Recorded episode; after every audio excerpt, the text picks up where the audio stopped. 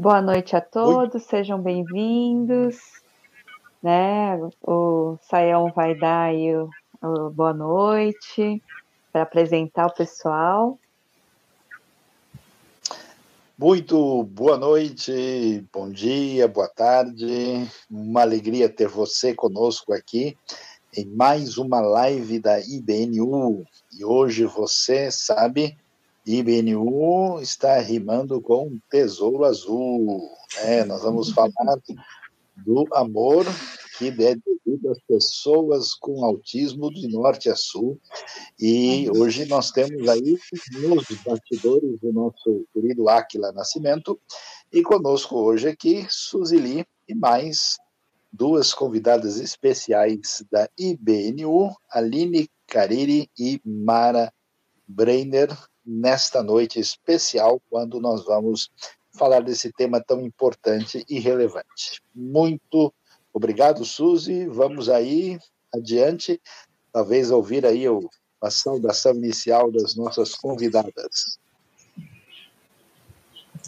Boa noite a todos, sejam bem-vindos à nossa live e que Deus nos abençoe. Boa noite, muito bom ter vocês aqui nesse momento bem especial, quando vamos falar de autismo, que está tão importante a gente saber a causa, a razão e o amor que a gente tem que ter por esse pessoal. É isso aí. Então, hoje falando de pessoas com autismo amadas de norte a sul, né? Então, é uma coisa importante para a gente falar antes da gente começar com as perguntas mais técnicas, falando da questão do autismo, que a, tanto a Aline quanto a Mara vão responder para a gente. É importante a gente perguntar uma coisa. Eu vou fazer a primeira pergunta para o Saião. Por que, Saião, Deus permite uma pessoa, por exemplo, com autismo? Oh, obrigado, Suzy. A pergunta é bastante é, pertinente, né? E a gente começa uh, focalizando a questão, é, em primeiro lugar, é, com a consciência né, de que nós vivemos num universo, numa realidade marcada pela imperfeição. Né? Então, é, como eu gosto de dizer tantas vezes, eu estou de óculos, eu pego o ônibus, sem óculos, o ônibus me pega. Né? Todos nós temos a nossa limitação, nossa fragilidade, então isso acontece no nível, às vezes, mais físico, às vezes mais psicológico, mais psiquiátrico. Então, nesse universo, ainda num projeto de redenção, essa realidade de pessoas com uma série de dificuldades ou deficiências ou fragilidades é um componente que faz parte disso. Agora, quando a gente pensa dessa maneira, a gente talvez imagine, bom, já que Deus permite isso, e o universo, por causa do mal, do pecado, está fragilizado, então Deus se ausenta ou se distancia dessa realidade? A resposta é não. Né? Tanto é interessante lá em Êxodo capítulo 4, né, quando Deus está conversando ali com Moisés, né, Moisés querendo fugir uh, da sua missão. Aliás, ele tinha uma deficiência, a gente não sabe qual era exatamente. Alguns sugerem que ele era gago, né? ele tinha uma boca pesada, dificuldade para falar.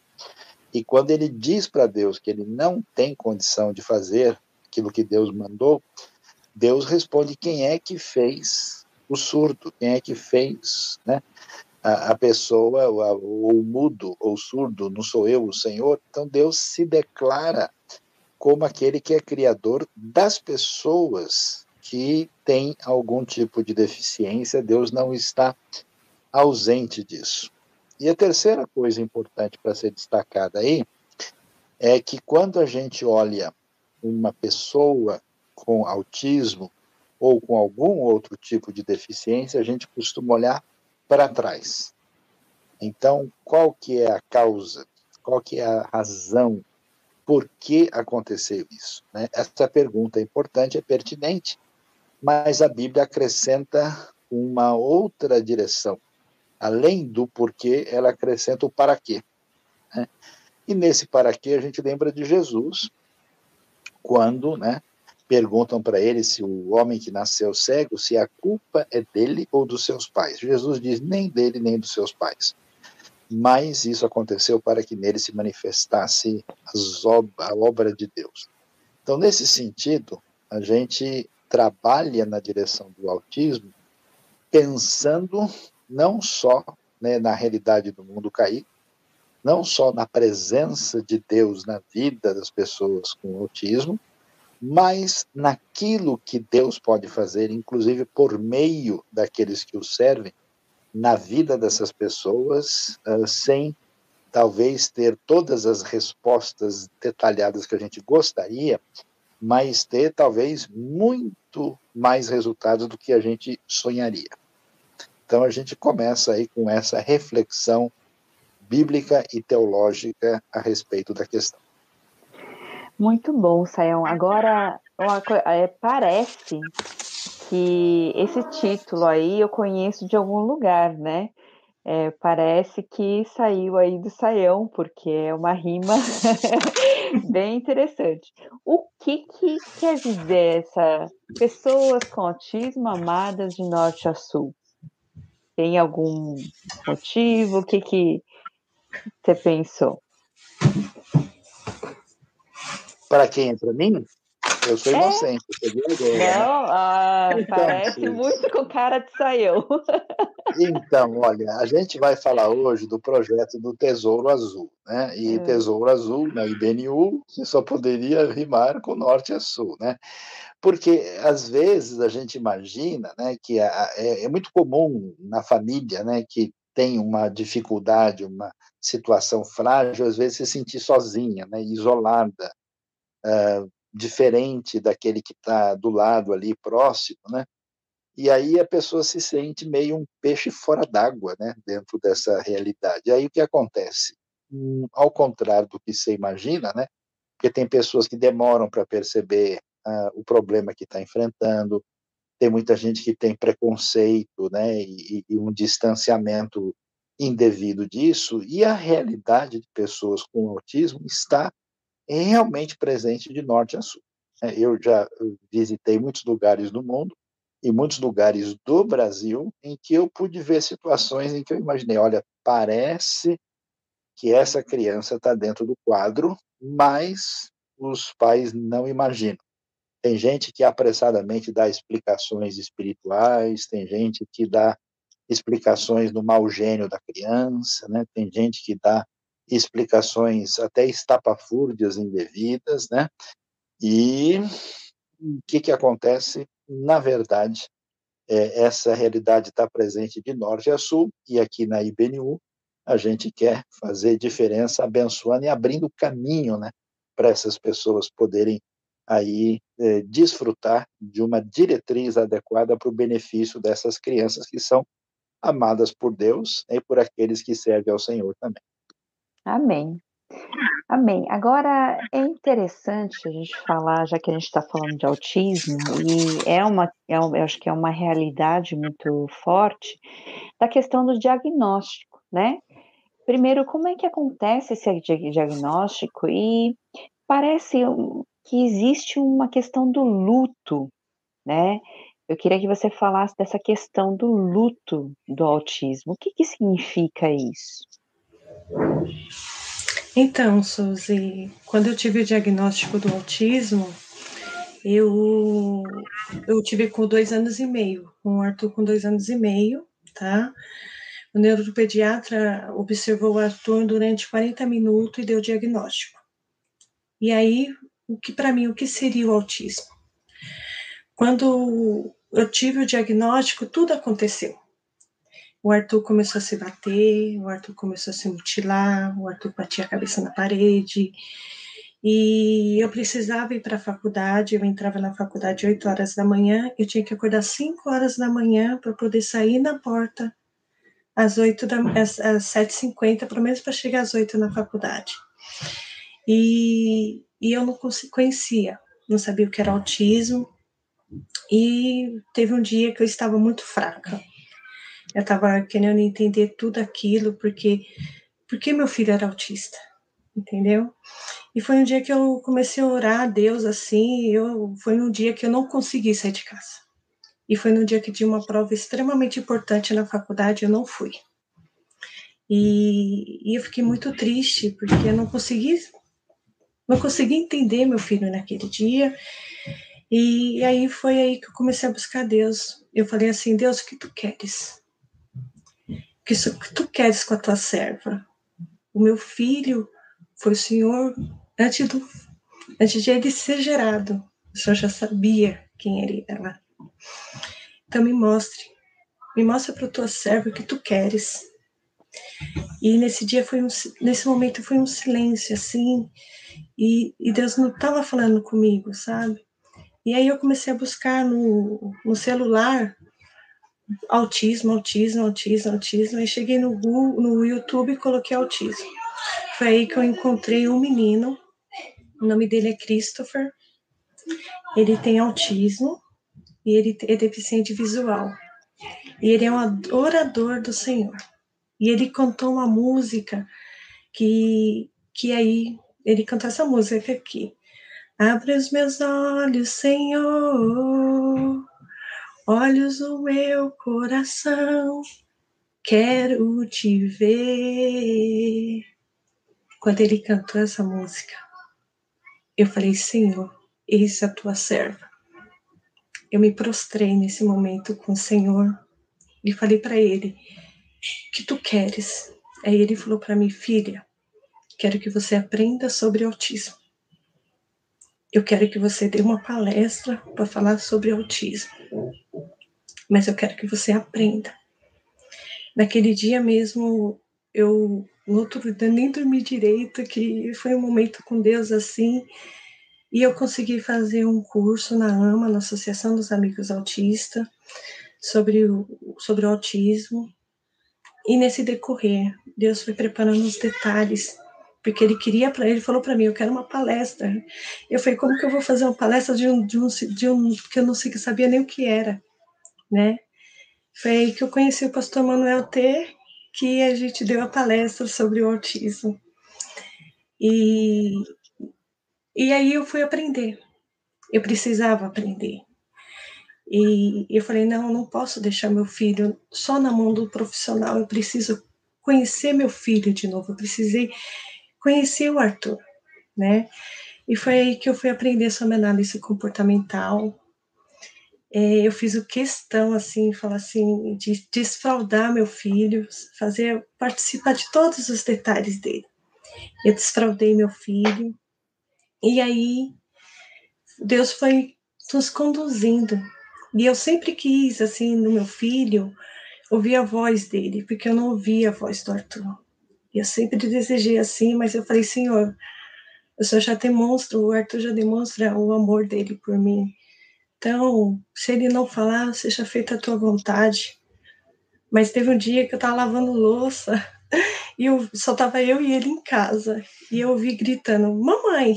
Aí eu, nossa, o que tá acontecendo? Aí eu continuei lavando a louça, foi coisa da minha cabeça, sabe?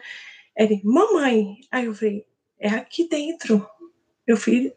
Aí eu derrubei o, toda a louça no chão e saí correndo. Ele falou assim, mamãe! Nossa, eu ouvi a voz do meu filho.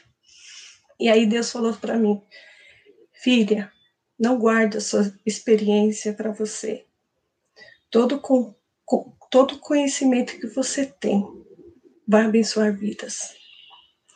Foi aí que Deus colocou no meu coração para abrir o, o Ministério para Criança com Deficiência. Conheci criança com síndrome de Down, com autismo também, criança com TDAH e autismo, criança com deficiência intelectual. Eu, eu tive esse leque de experiência mas apresentando a palavra de Deus para essas crianças. Aí foi que eu, que eu falei para Deus: Deus, eu preciso fazer mais. Eu preciso fazer mais. E Deus falou: agora entrega. Eu falei: mas você quer que eu entregue? entrega. Eu falei: então, eis-me aqui. Eu entreguei o ministério no ano passado, em fevereiro, E ele falou: entrega tudo. Eu falei: mas senhor, como que eu vou entregar tudo? Para onde eu vou? Ele falou: confia em mim que eu estou te conduzindo. Aí Deus colocou um tempinho, eu fiquei assim, sem ouvir a voz de Deus, assim, participar de uma igreja foi quando o pastor Luiz Sael mandou uma mensagem. E aí o pastor, fui, o pastor foi me conduzindo e foi aí que eu entrei como membro da IBNU. E aí eu falei para o pastor, pastor, meu coração está voltado para criança com deficiência, então ele seja bem-vindo à IBNU. Então eu vejo que o luto para mim foi pouco, eu não demorei muito com o luto, porque o luto eu tive diagnóstico em maio, fechado, em julho eu já estava fazendo os cursos, eu não, eu não podia, eu tinha que escutar a voz de Deus e deixar ele me conduzir. E foi Deus foi conduzindo cada detalhe. E hoje meu filho, depois eu tive o diagnóstico do Guilherme como TDAH e o Todd, mas o Gui também tem traços leves de autismo. Então, aí eu falei, esse é o meu mundo, esse é o meu mundo, e eu vejo essas crianças como um presente na minha vida. Eu não, quando eu escutei a voz dele falando mamãe, agora ele fala mamãe o tempo todo, né? Mas foi tão bom, porque eu vi que as crianças conseguem evoluir. Pode ser que não fale, né? Mas ela demonstra com gestos que ela que ela é, ela ama você e ela precisa ser amada. Então, esse foi o início. Hoje, hoje inicia ou a vida, Deus deu vida hoje para o Tesouro Azul. Então, eu creio que vida será muito alcançada, porque Ele me conduziu nesse tempo todo. E eu sei que Ele tem vidas, e as vidas são tão preciosas para Ele. E Ele quer alcançar. Então, hoje Ele deu vida para o Tesouro Azul. Então, esse é o início de tudo. E Aline, é, como é que é a rotina do autismo, né? Porque, como a gente já até falou em outras lives, mas é, não é uma rotina simples, fácil, né? Como é que é? Conta pra gente um pouquinho. Olha, o, o Arthur e Guilherme, eles agora na pandemia a gente criou uma nova rotina, né? O Arthur acorda umas oito e meia, nove horas da manhã e dorme às dez horas da noite. Esse é o horário deles. E, mas eu ensinei, eles, quando eles aprendem uma rotina, a gente tem que fazer quebra de rotina. Entendeu? Porque é extremamente importante quebrar as rotinas, porque a gente não vai viver a vida inteira em rotina, né? A gente, é, a gente não tem como conduzir uma rotina, senão você vai ficar presa e eu não, eu sou uma pessoa que quero sair, quero viajar, quero passear, quero, quero levar meus filhos para ir para o shopping, quero fazer as coisas. E eu ensinei a quebra de rotina. Para você ter ideia, no ano passado, o Arthur ficou internado, porque ele teve impetigo e, e ele ficou internado. Os médicos, na hora, ficaram com, preocupados de conduzir ele, mas eu deu umas orientações para as médicas e a gente conseguiu trabalhar com ele. Mas ele trabalhou, fizemos uma rotina parto no hospital, né? Mas ele se, ele se adapta muito rápido às rotinas. Por quê? Porque soube da quebra de rotina. Foi ensinado rotina, são estabelecidas sim, mas tem quebra, né? Tanto ele quanto o Guilherme sabem que as rotinas são modificadas. Então, como até o Flávio falou, hoje, hoje, eles não vão dormir 10 horas da noite, não. Falei, ai, hoje eu tô tão. Deixa eles aproveitarem um pouquinho. Eu falei, meu amor, a rotina deles. Falei, amor, tem quebra. Tem quebra, vamos quebrar essa rotina. Que chega na sexta-feira, eu deixo eles um pouco mais à vontade, né? E, mas eles têm a quebra de rotina, sim. Então, mas antes, teve que trabalhar o, o ensino estruturado, teve que estruturar um ambiente para eles, para a rotina deles, para eles saberem na hora que é hora de tomar banho, na hora de almoçar, na hora de jantar. Na escola teve que estruturar o ambiente na escola, entendeu? Porque a escola, Guilherme e Arthur, eles têm que conhecer primeiro a rotina, Porque quando quebrar a rotina dentro da escola, ele vai se adaptar àquele momento, entendeu? Quando teve um caso do Guilherme na escola, que foi quebra rotina dele sem, sem seguir a regra. E ele estava só seguindo regra, tô seguindo aquela rotina. Então, quando quebrou a rotina, ele ficou totalmente agitado, nervoso. Então, na escola tem sim uma, uma rotina, mas também tem a quebra de rotina, como eu ensinei a, a coordenadoras e as professoras, assim. Ah, hoje, Aline, vai, vamos seguir uma rotina, mas no outro dia não acontecem os imprevistos, uma professora falta, aí tem a substituta, aquela professora é da rotina dele. Então, se ela na outra não foi, então ele vai ficar sempre dependente de uma pessoa? Não, não pode. Então, as rotinas têm que ser quebradas. Porque assim os pais também se, sabe, eles ficam mais. Eles ficam muito exaustos quando eles seguem uma rotina rígida. Quando eles são uhum. quebradas essas rotinas, eles têm. É um momento mais tranquilo do lar, né? E eu acho que é importante se ensinar os pais é isso, a quebra de rotina. Agora, já que a gente falou em escola, né, eu acho que é uma área muito importante, especial, e hoje não sei quanto as escolas estão preparadas, né? Então, Mara, é, o que seria aí o atendimento educacional especial que você tem, né, inclusive feito? Como é que é isso? É, como é que deve ser conduzido, né? É, conta um pouquinho para gente. Ótimo. O AEE, Atendimento Educacional Especializado, está regulamentado na LDB, na Lei de Diretrizes e Bases 93, 94, barra 96. É uma modalidade a educação especial. Lá, eles, eles é, determinam que o atendimento educacional atenda as crianças, os alunos com deficiência, transtorno global de desenvolvimento, altas habilidades e superdotação o transtorno global de desenvolvimento, onde está o autista. Então, assim, a escola tendo esse atendimento, ela, ela dá toda a atenção, organização curricular, organização da rotina escolar, adaptação curricular, é, toda forma de fazer com que as barreiras para uma perfeita inclusão seja quebrada, entendeu, Suzy? O atendimento uhum. educacional é lindo, é uma modalidade, é uma forma da lei de atender, acolher esse cidadão, essa, esse aluno com potencialidades e peculiaridades de aprendizado. Uhum. É muito lindo. Nós temos nas escolas sala multifuncional, que nós trabalhamos com o aluno no contraturno e ele vai até a, a sala multifuncional ali. Nós fazemos uma adaptação curricular muitas vezes, é, estimulamos. Tem criança que não tem, é, a, não é verbal, então nós instituímos, organizamos a, a rotina dele na escola. O professor AE trabalha junto com o professor da sala regular.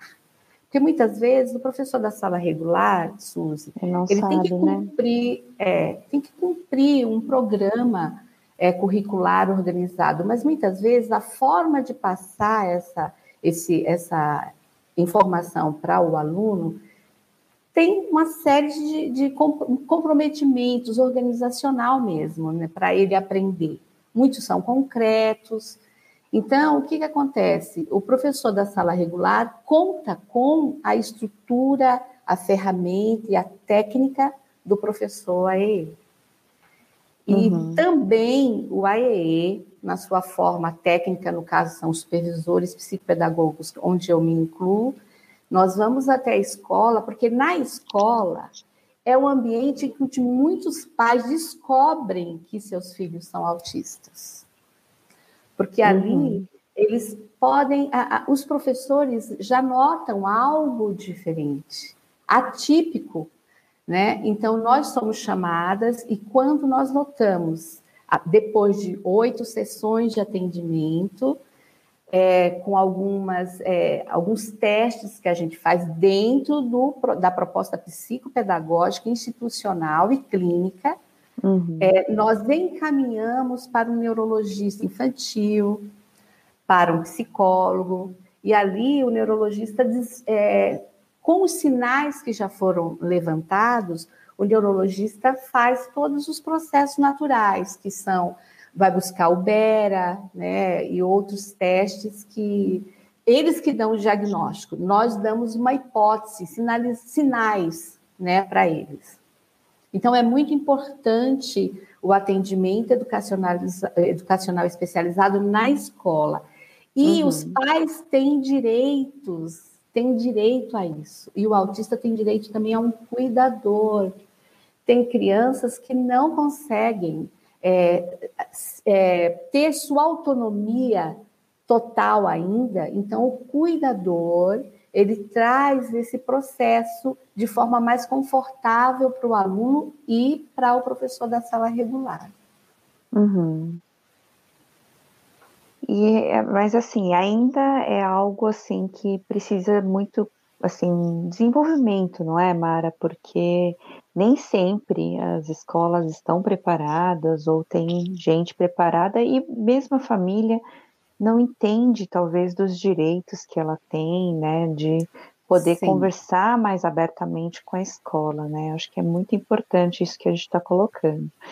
Agora, Saião, eu sei que você teve experiências também, e você não era um educador, você não estava dentro da escola, né? Você ajudou aí, por exemplo, o filho do pastor Manuel Té, né, que trabalhou à frente, né? Como é que você lidou com isso, né? Como é que, o que que, por exemplo, você acha que Deus pode ajudar aí na questão da conscientização, ou até trabalhar com o autista, né, ou com o filho autista, né? Como é que lida com isso? Bom, Suzy, é, é o seguinte, eu é, ainda um, um jovem, né, eu tive a oportunidade de conhecer o filho do pastor Manuel Té, e desde o seu início de jornada, né, quando assim aquilo que a gente pode chamar dos sinais mais explícitos, né, do autismo uh, se manifestavam, né? Aliás, uma coisa importante para todo mundo ouvir é, é, que esse assunto ainda é, é muito pesquisado? Uhum. Existe todo um caminho, eu me lembro é, que há mais ou menos uns 20 anos atrás, eu, eu li um resumo completo da revista Recherche, uma revista francesa, né, que tentava catalogar, mostrar os diversos tipos, né, então, uh, primeiro se falava tudo, assim, mais ou menos dentro do espectro do autismo, aí depois o pessoal separa autismo de Asperger, né, depois autismo de alto rendimento, que é também diferente de Asperger, né, e eu eu tive contato por causa do, do filho do pastor Té e, e, da própria ama, né, com vários autistas, né? E eu achei curioso que eu prestei bem atenção e percebi que eram, eram diferentes, né? Havia alguns estereótipos ditos, por exemplo, que autismo não, quem tinha autismo não tinha interesse por religião. O outro estereótipo, quem tinha a, autismo não tinha né, nenhuma eh, relação emocional carinhosa, que isso não fazia parte, né? Um monte de coisa assim que era dita, e eu comecei a ver vários casos, e no caso do, do filho do pastor, até ele se machucava bastante, né? Ele tinha ecolalia, né? Ele tinha certas costumes, assim, peculiaridades de procedimento. Então, o que que eu fiz? Eu uh, eu usei um paradigma bíblico. eu me aproximei dele à semelhança dele, né? Então eu comecei a imitá-lo, brincando com ele, fazendo as coisas que ele fazia. E aí chamou a atenção dele, né? Porque tem outra pessoa que nem eu aqui, né? Fazendo as mesmas coisas, né? E isso então trouxe uma ponte, uma sintonia. Eu fazia coisas engraçadas e ele dava risada e isso foi estabelecendo uma ponte, né? De modo que ele então começou a conversar, e aí ele fazia perguntas, eu respondia, eu ensinei uma série de coisas para ele, né? E depois eu também tive um cenário uh, histórico, familiar, onde, numa dimensão muito diferente, mas também eu tive oportunidade de interagir né, com esse cenário, Ah, e aí, o que, que a gente é, pode dizer? Né? Que a atitude é, de uma pessoa fundamentada na palavra de Deus, na esperança que o Evangelho dá, ah, e na atitude de, de, entrega, de afetividade, de cuidado, sim, faz uma diferença significativa, né? Ah, e a pessoa com autismo percebe isso, né? Existem o que a gente pode chamar é, de, de caminhos onde você consegue contatos diferenciados. E a partir desses caminhos com contatos diferenciados, você estabelece uma relação promissora, que pode se desenvolver por uma via artística, por uma via de uma outra habilidade, né? E aí, geralmente, aquela pessoa desse perfil, ela se fixa naquilo, ela conversa muito sobre aquilo, aí aquilo serve como uma ponte de, desenvolvimento. Eu, eu, eu, usei umas coisas que eu meio que na pesquisa e intuitivamente desenvolvi, que era a característica de procurar né, uma pessoa com autismo um ponto de interesse dele, achar essa conexão e a partir dali desenvolver aquela conexão intensamente. Vamos supor que ele sei lá, goste de cavalo, né? Olha, o cavalo corre muito, olha, o cavalo tem a crina bonita, olha, o cavalo ah, balançou o pescoço, olha, o cavalo, ele é muito grande, né? Então você investe naquilo. E outra coisa que também eu utilizei várias vezes é quando você chama atenção, vamos assim dizer, quebra a rotina dele, fala, olha, o cavalo come sorvete. Aí ele, não, não, o cavalo não come sorvete, como assim, né?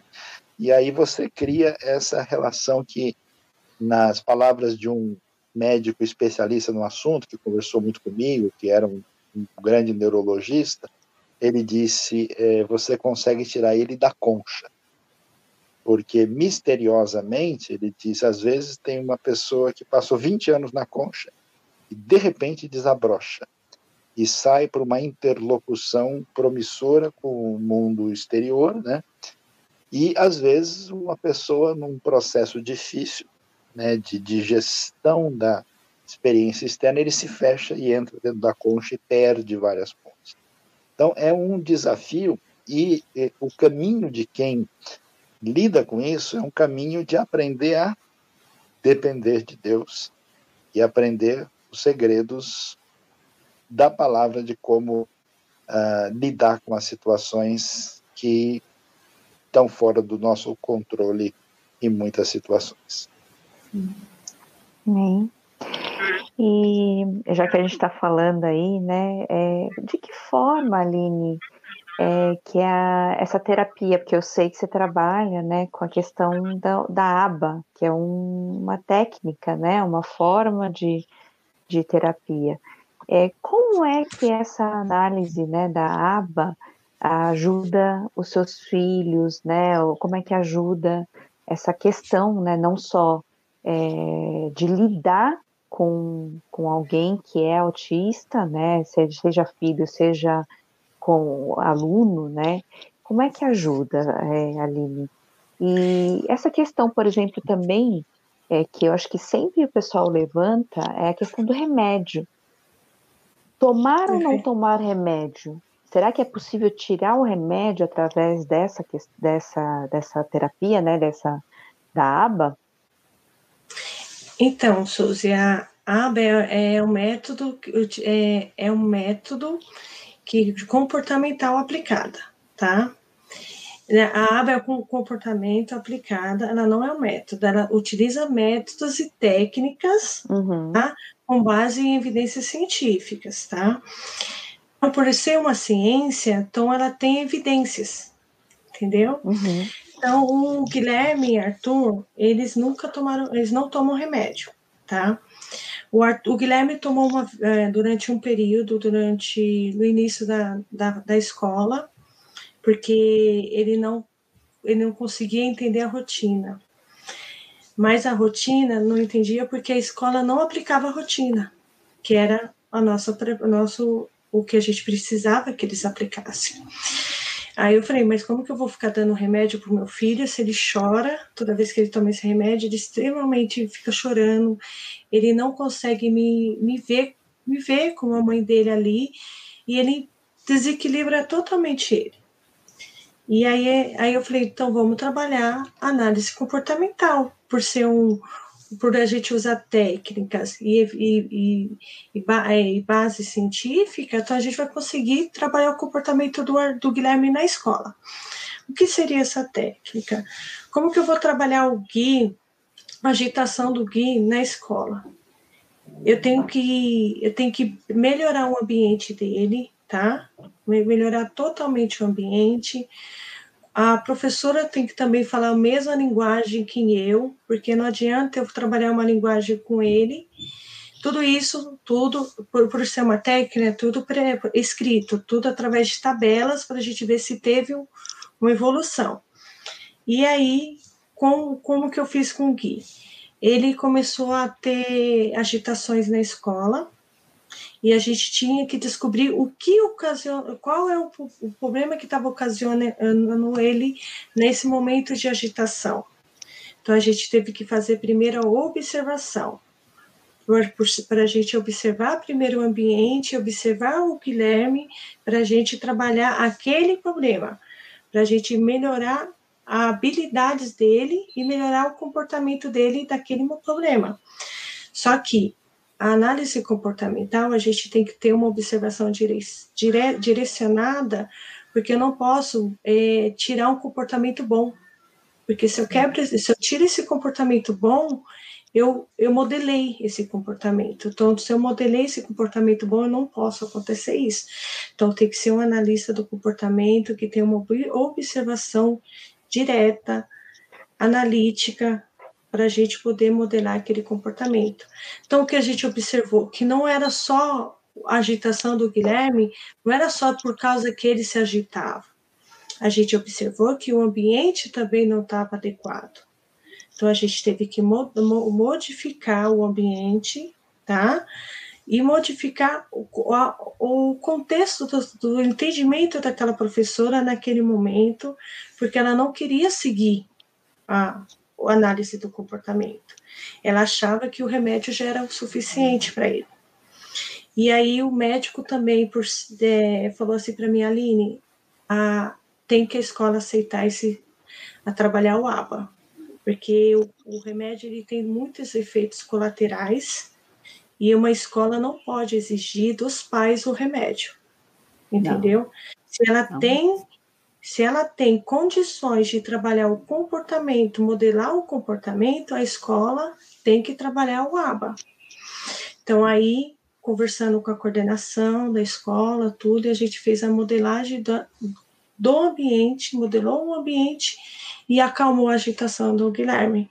Então, você vê, só foi uma. Melhor, melhorou a estrutura do local para melhorar, para ele, ele ter uma mais qualidade de vida.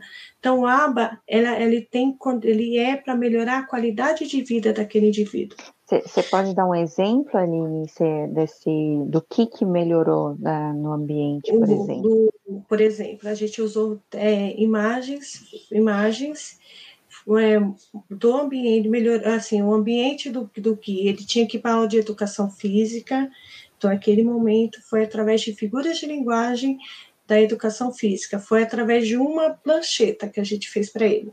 Plancheta que ele, ele trabalhava, ele ia para uma sala, ele tirava aquela figura, já ficava naquela sala.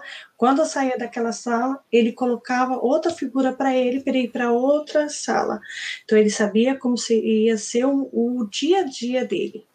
Ele até falava assim para mim, mãe, quando eu tenho agenda, minha agenda estruturada para mim, eu me sinto tão tranquilo, entendeu? Uhum. E aí, tranquilo, eu não, eu não fico agitado. Aí a gente começou também a observar o barulho do Guilherme. O barulho do, do, do Guilherme, por ele ser extremamente sensorial, o, o barulho incomodava. E as, uhum. quando as turminhas da sala queria conversar, fazer ter os seus momentos deles lá, ele se agitava. Então, o que a gente até trouxe aqui, a gente utiliza, utilizou o fone dele, o fone para ele. ele usa esse fone todas as, todas as aulas direto. E quando a professora quer falar com ele, porque ele abafa mesmo o, ele, ela explica para ele, chega nele e vai explicar a matéria para ele, entendeu? Mas esse aqui é um abafador de som. Tanto que muitas vezes o, a pessoa com autismo, ela tá assim, ó. Entendeu? Porque por ele ser extremamente sensorial, aquele som, ele, ele é como se fosse estivesse batendo, sabe, machucando o ouvido dele. Então ele extremamente incomoda, agita essa criança. Então a gente também tem que observar isso na criança, no ambiente como um todo.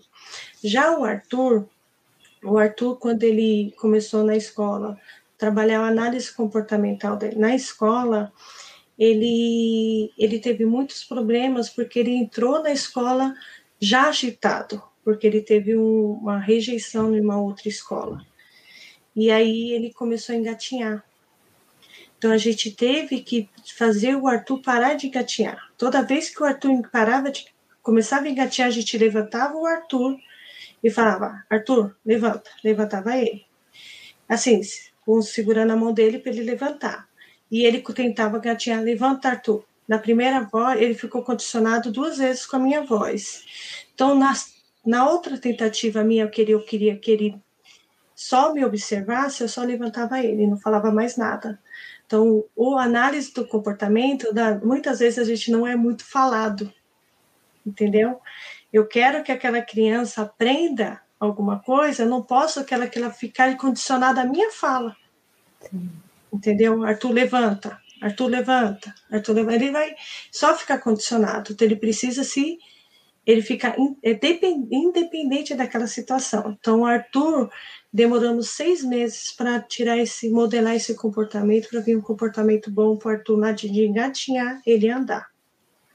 Só que ele fazia isso tanto na escola, em casa, ele fazia em qualquer lugar que ele fosse, ele engatinhava. Então a gente teve que trabalhar análise comportamental diariamente, né? E a outra coisa com o Arthur. O Arthur, ele não, não sabia se vestir, colocar uma roupa, entendeu? Então a gente ensinou passo a passo o que é colocar a roupa, entendeu? E, e quando ele não conseguia colocar a roupa, ele ficava agitado, a gente tinha que fazer isso porque o toque no início do Arthur era muito forte, então a gente tinha que colocar a roupa nele, mas sem tocar nele. É uma coisa totalmente louca, mas a gente tem conseguiu fazer isso. Então, o que eu pegava a mão, a mão do Arthur, entendeu? Aqui, ó. Essa aqui é a mão do Arthur e essa aqui é a minha. Eu pegava as, as coisas com ele, a roupa, e colocava nele. E eu pegando assim, ele achava que era ele que estava pegando. Porque minha mão era, era a mão dele. Então, muito, quando eu precisava que o Arthur pegar, é, Arthur, pega, um, pega o copo. Eu pegava a minha mão, pegava o copo para o Arthur, entendeu? Para aprender ele a condicionar, ter habilidades naquele comportamento, entendeu? Então, a análise comportamental, ela ela não robotiza essa criança, pelo contrário, ela dá, ela dá qualidade de vida. Então, por ser um, um, um método científico baseado em evidência, a gente consegue trazer essa criança para esse convívio da sociedade. Mas um analista tem que ser um analista que tenha uma boa observação para não modelar um comportamento bom, porque você imagina é, quando o Arthur. E, e, você tem que motivar, tá? Quando, por exemplo, eu queria que o Arthur levantasse, Arthur levanta, parabéns, é, Arthur levantou, uh, Arthur tá andando, vamos andar. e a gente fazia ele andar com a gente um pouquinho. Eu fiquei na escola durante esse período, condicionando as, as professoras. Tanto que também teve a TO comigo também lá também para a gente estar tá todo mundo junto direcionando o Arthur. E a, é aí foi aí que, que a gente, tudo a gente motiva. Ai, parabéns, Arthur, você pegou o copo, copo. A gente fala que é copo, porque também está ensinando para ele que aquilo ali é um copo, entendeu? Uhum. Arthur colocou a roupa, calça. Agora, Arthur, coloca a roupa, já entrega a roupa para ele. Quando, eu, quando tudo isso é através de dados. O Arthur colocou a roupa, é, totalmente com uso dependente, totalmente dependente de mim. Ele foi dependente de mim e pegou aquela roupa. Arthur pegou a roupa. Já foi uma leve dependência. Que eu só, só condicionei a mão dele para ele pegar. Arthur, pega a roupa. Ele pegou. Arthur, vai pôr a roupa. Ele já foi lá e já colocou. Então ele já ficou totalmente dependente, independente, entendeu? Só que aí ele tem que generalizar. Uhum. Ele precisa generalizar com três pessoas porque aí ele totalmente ficou independente daquela situação. Não precisa mais ser condicionado por ninguém. Então, foi modelado. Então, uhum. análise do comportamental, por ser um, um, um, um momento que você consegue dar habilidades, trazer tranquilidade para aquela família, momento de agitação, observar a birra, ver se realmente é a birra, como a gente modela essa birra. Muitas vezes o, o Arthur, ó, por exemplo, essa semana, o Arthur, ele tá com coisa de não tocar mais nele. Ninguém pode tocar nele. Se tocar nele é um momento de crise nessa casa. E ontem ele estava colocando a mão na, na, pizza. E o Gui falou: Arthur, não põe a mão na pizza e tira a mão dele. E ele ficou extremamente nervoso. Eu falei, mas Arthur, o Guilherme não fez nada, tu colocou a mão em você. Só que ele ficou muito bravo. O que eu fiz? Peguei a mão do Gui e peguei a mão do Arthur. Falei, ah, Mão, mão, que legal, mão. Ai, eu toco a mão do Gui. Parabéns, Gui. Oi, Gui, coloca a mão em mim. Aí, Arthur, vou colocar a mão em você. Coloquei a mão no, no Arthur, para ele não ficar mais com, com, com coisa que ninguém pode tocar nele. Porque o toque para ele, porque ele não tem isso. Porque agora o toque está tá incomodando, se ele não tem isso. Então, eu fui lá no toque. Só que devemos que observar cada criança, porque tem criança que o toque, se você não pode tocar nela, se não pode tocar porque ela sente dores, tá? Então, por isso, Ana, tem que ter uma observação direcionada uhum. em cada criança, trabalhando o comportamento daquela criança. análise comportamental é extremamente importante para a família, trazendo o método é, o ensino estruturado também, tá? trazendo a fala funcional daquela criança, eu tentei que trazer todos esses três, tá? Que a gente consegue dar qualidade de vida para essa criança. Uhum. E aquela hora a Mara tinha falado da questão da, do diagnóstico dentro da escola, né, Mara? Isso. E além do diagnóstico, também tem essa coisa do convívio social, né? Porque você está inserido dentro de um grupo, né? Inclusive tem uma pessoa aqui que comentou isso, né? Como é que é essa questão da aceitação da, do, do grupo? Como é que trabalha isso? Tanto a questão do diagnóstico na escola, né? Como é que você trabalha essa, talvez essa parceria que a, que a Aline falou, né? Escola, casa, né? Família. É, e como é que se insere essa criança no, no, no, grupo, né? Como é que é essa aceitação? Isso. Bom, em primeiro lugar, né, eu, é bom eu, eu, antes de mais nada, ressaltar que tem pais que não têm acesso ao ABA e a algumas é, é, terapias. Porém, nós temos o CAPSE, que qualquer pessoa pode ir nele é porta aberta e lá tem psiquiatras, é, comportamentais, psicólogos, terapeutas que podem atender, tá? Só para deixar essa informação antes de, da minha fala. Então, Suzy, quanto antes é, nós conhecermos essa criança, mais fácil é a inclusão dela no contexto escolar. A nossa comunidade é, de professores e cuidadores e terapeutas de escola, nós temos esse, essa proposta de incluir a criança, porque é, o, o, aluno com essa peculiaridade, ele precisa desse campo social e o, os alunos que são neurotípicos precisam também conhecer esse outro, esse outro lado diferente que normalmente é falado, né? Neuros, neuros atípicos. Qual é a proposta? A proposta é apresentar esse aluno, mapear para a sala esse aluno com todo o universo escolar, desde o, desde o do porteiro até o merendeiro, o bedel, enfim, o, o rapaz que organiza o recreio, os intervalos, as tias, todas, todos esses, esses cidadãos, esses atores, precisam conhecer este aluno. E a integração é perfeita, a inclusão é perfeita, não integração, porque integrado ele pode até ser, mas incluído às vezes não.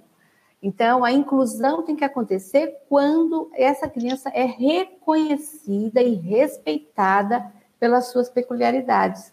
O atendimento educacional especializado faz esse papel lindo, lindo, de contextualizar essa criança, de colocar essa criança nesse seio. E também os pais, né, nas reuniões pedagógicas, nas reuniões de pais, esses pais também merecem uma atenção e os seus filhos também recebem é, toda uma, uma proposta pedagógica de inclusão e eles são também incluídos, porque os pais se sentem um pouco alheios à escola, se sentem um pouco rejeitados. Então, o nosso papel é esse, de trazê-los todos para a escola.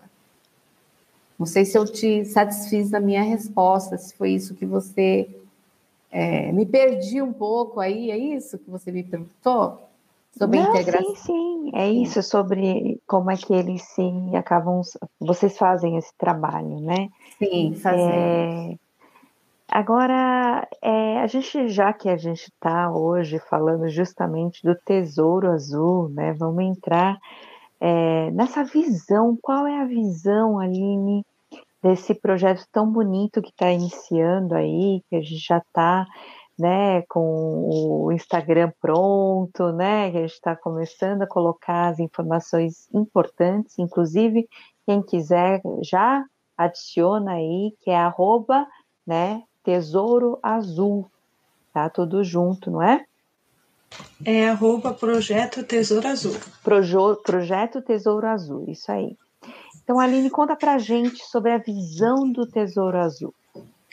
Então, a gente vê na necessidade dos pais na escola, tá? A gente vê que os pais é, ficam perdidos tanto em casa para trabalhar com essas crianças. Então, o Tesouro Azul vai vir trazer análise comportamental para esses pais, tanto no contexto escolar quanto no contexto familiar, tá? Trazer e, e também o que o, também vamos trazer profissionais, ah, vamos habilitar habilidades para esses profissionais, como profissionalização, tanto para, o profissional quanto para as crianças, a gente vai trazer é, a criança para trabalhar na, na, como que eu vou fazer esses jovens no mercado de trabalho para trabalhar, trazer a integração para as empresas com esses jovens, profissionalizar esses jovens, trazer curso para tanto cursos lives, vão trazer todos Sim. esses contextos para os profissionais. Vamos com, conduzir a, as famílias, as famílias quando elas precisam trabalhar, é, o LOAS, contexto da parte jurídica também, porque muitos pais eles precisam ter é, apoio jurídico também, tá?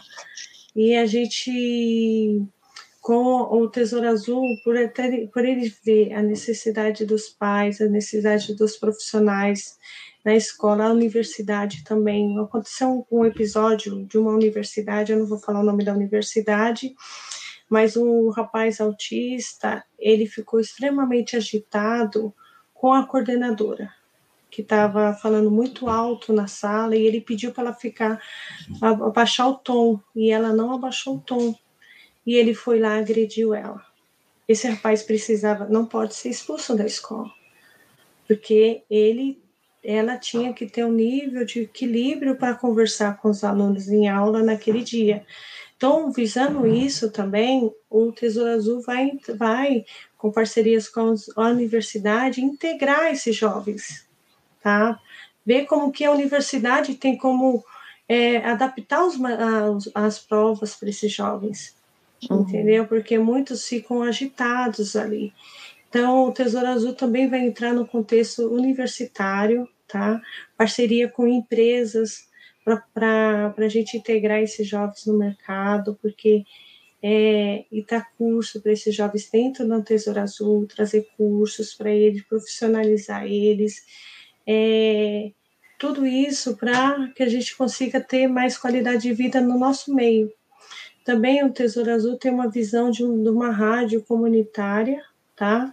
Que vai como conscientização do autismo na comunidade, entendeu? Porque a gente precisa viver em comunidade, né? E o Tesouro Azul também vai entrar na, na trazer o contexto de conscientizar essas, a, a, sociedade sobre o autismo.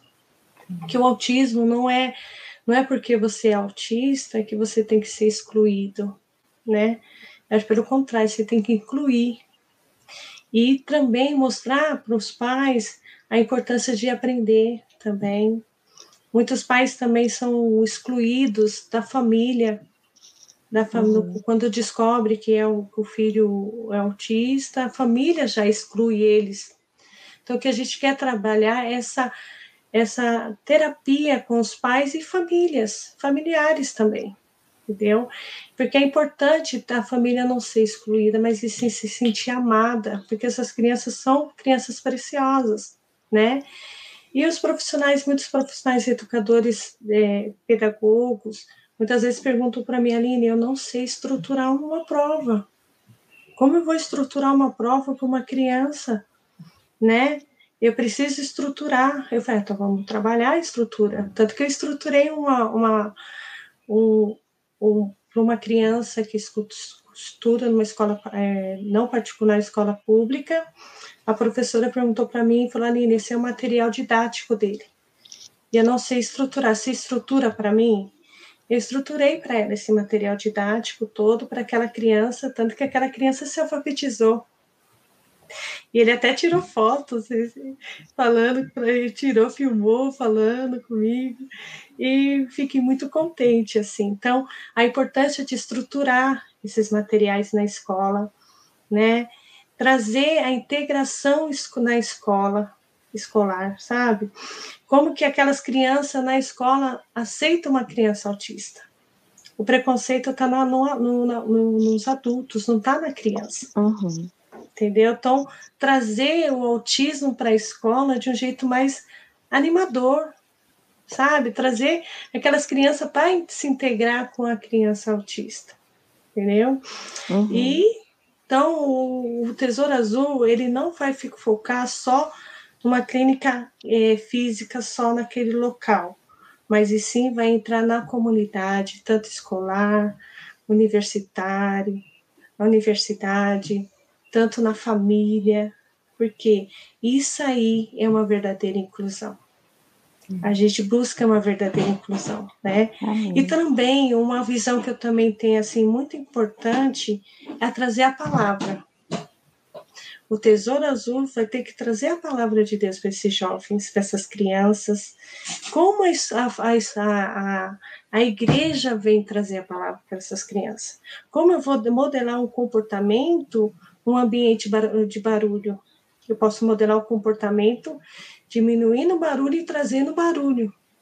Uhum. Então, a gente vai trabalhar esse, isso aí também, trazer para as, para as igrejas como trabalhar a palavra de Deus com essas crianças. Para os pais também começarem a ir para a igreja, porque muitos uhum. deixam de ir para a igreja porque o filho não, não tem lugar para ficar.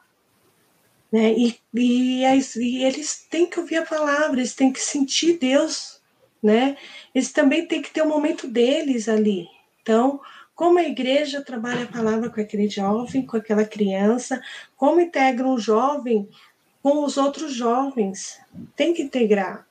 Uhum. Né? Ah, o menino, é, meu filho tem 15, 20, 15, 20 anos, eu vou, não posso trazer um menino, um rapaz de 20 anos para ficar com criança ele tem que ficar com os jovens. Como integro ele nesses jovens? Ah, mas a capacidade mental dele é de um menino de 5 anos. Mesmo assim, ele já é um jovem. Então a gente tem que trazer ele no contexto da idade dele, naquele, naquela, na, na para ouvir a palavra de Deus, mas com jovens.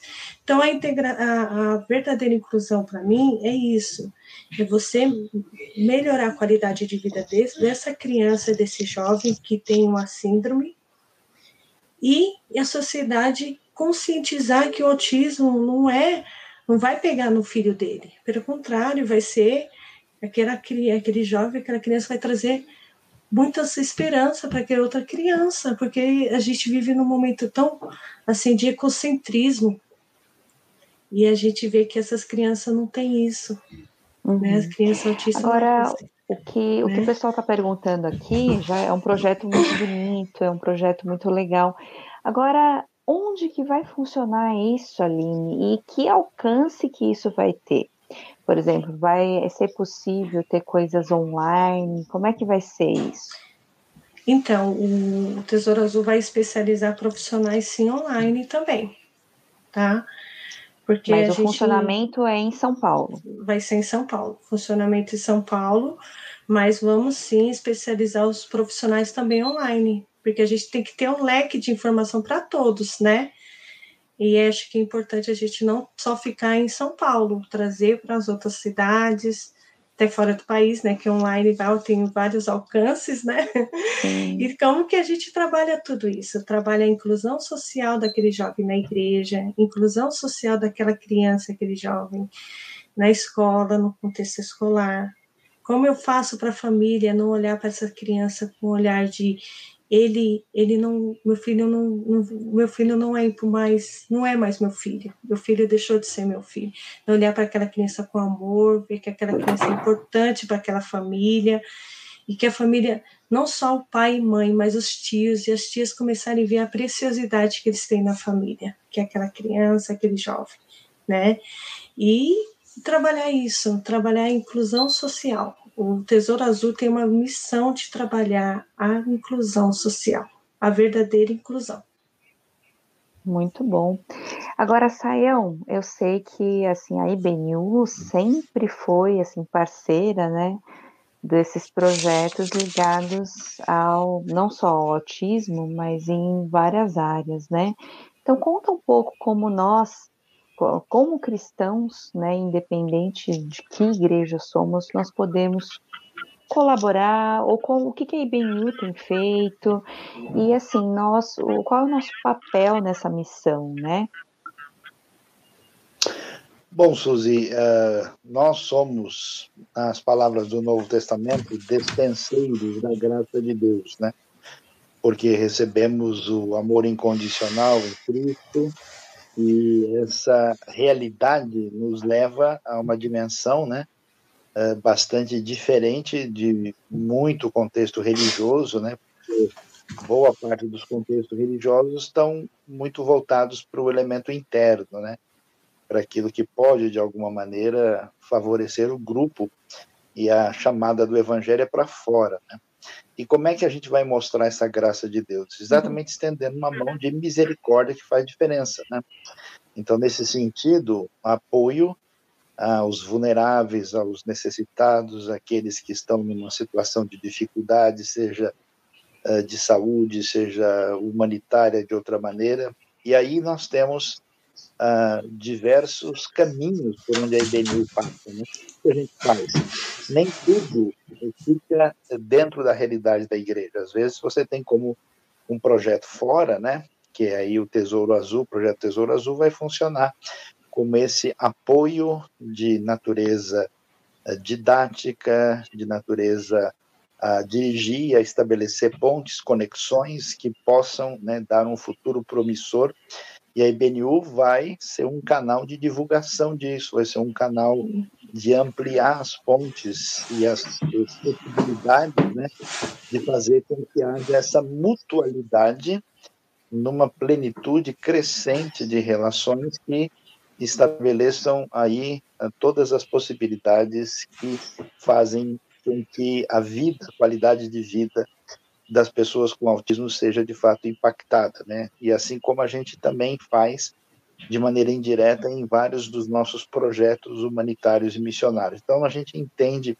que isso está dentro eu não diria nem que é necessariamente da missão ou de um projeto ou de um nome assim teológico sofisticado, né? Faz parte de ser cristão, né? De simplesmente ter uma caminhada uh, que é o que que a gente quer como cristão é ser mais parecido com Jesus. É só isso. Né? Então, se a gente é mais parecido com Jesus, isso certamente está dentro desse contexto que a gente deve. Eu queria também, é, talvez, dar uma palavra aqui, que a gente está chegando na, no final, né? Uhum. Que é importante. É, é, quando a gente olha de perto as pessoas com deficiência, eu acho interessante como a Bíblia dá atenção para elas, né?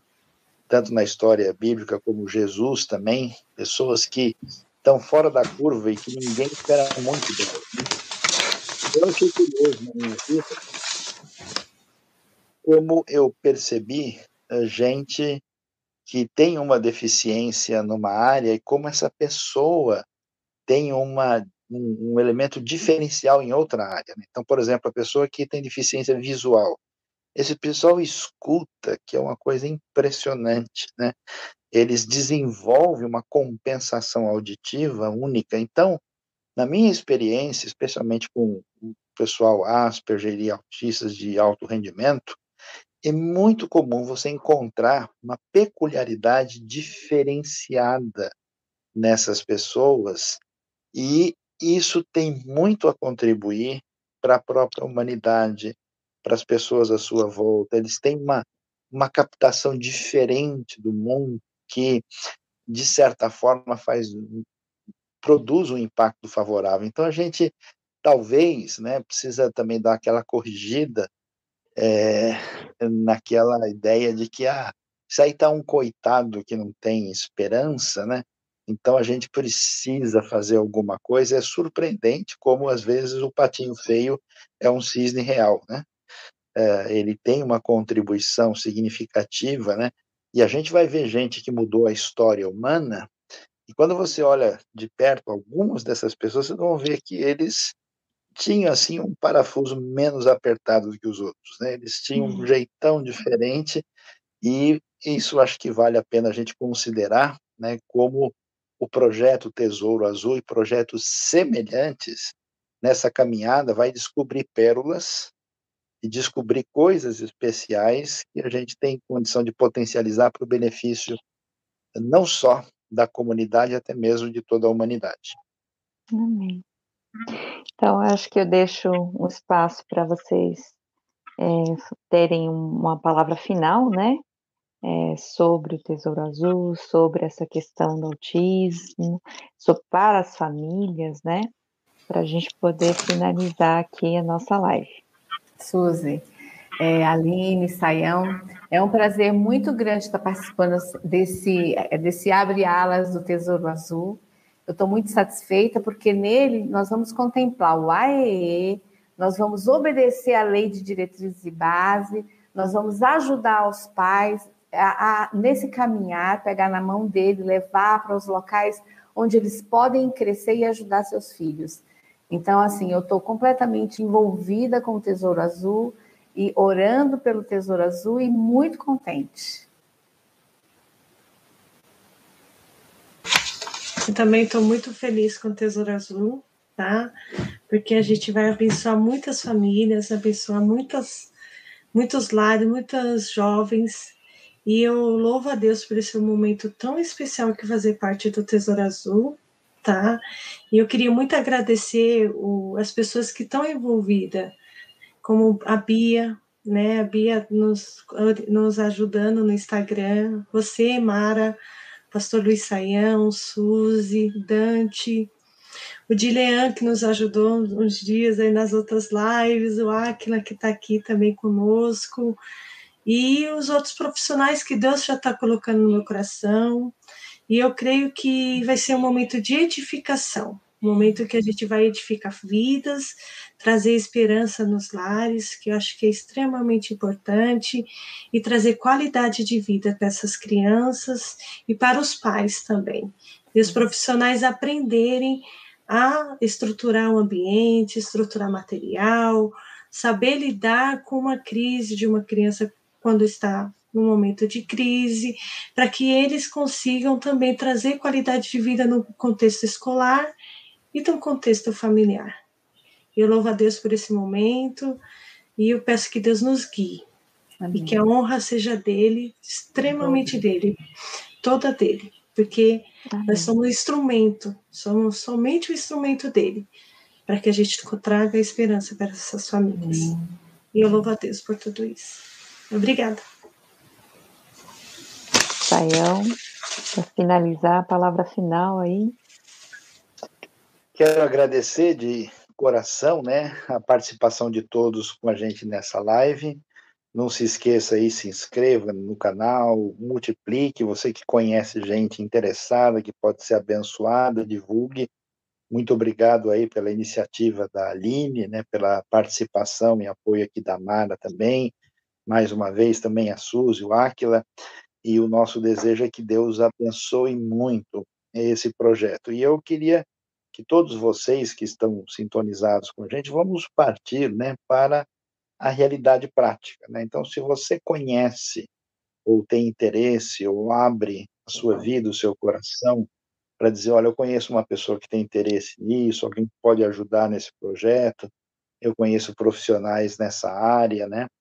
Tudo isso será muito bem-vindo, né? Porque uh, os nossos esforços certamente vão valer a pena quando eles servirem de canal de bênção real na vida das pessoas. E se você gostaria de fazer alguma doação, quiser encaminhar algum recurso, pode encaminhar para a IBNU, simplesmente dizer, olha, isso aqui vai para o Tesouro Azul e isso será 100% encaminhado para o projeto para que a gente continue aí fazendo essas pontes, né, dos presentes de Deus para a bênção da vida das pessoas. Deus abençoe a todos, tenham uma boa noite, fiquem sintonizados com a gente. Amanhã tem mais programação da IBNU, logo de manhã nós temos aí o Ministério Integre com uma meditação muito especial. À noite nós temos aula aí bastante importante sobre alcançando a nova geração. À tarde tem um grupo da Europa e domingo a nossa celebração, né? Você é convidado a estar com a gente. Muito obrigado a todos, que Deus abençoe e nos dê uma noite muito uh, especial. Boa noite, Deus abençoe.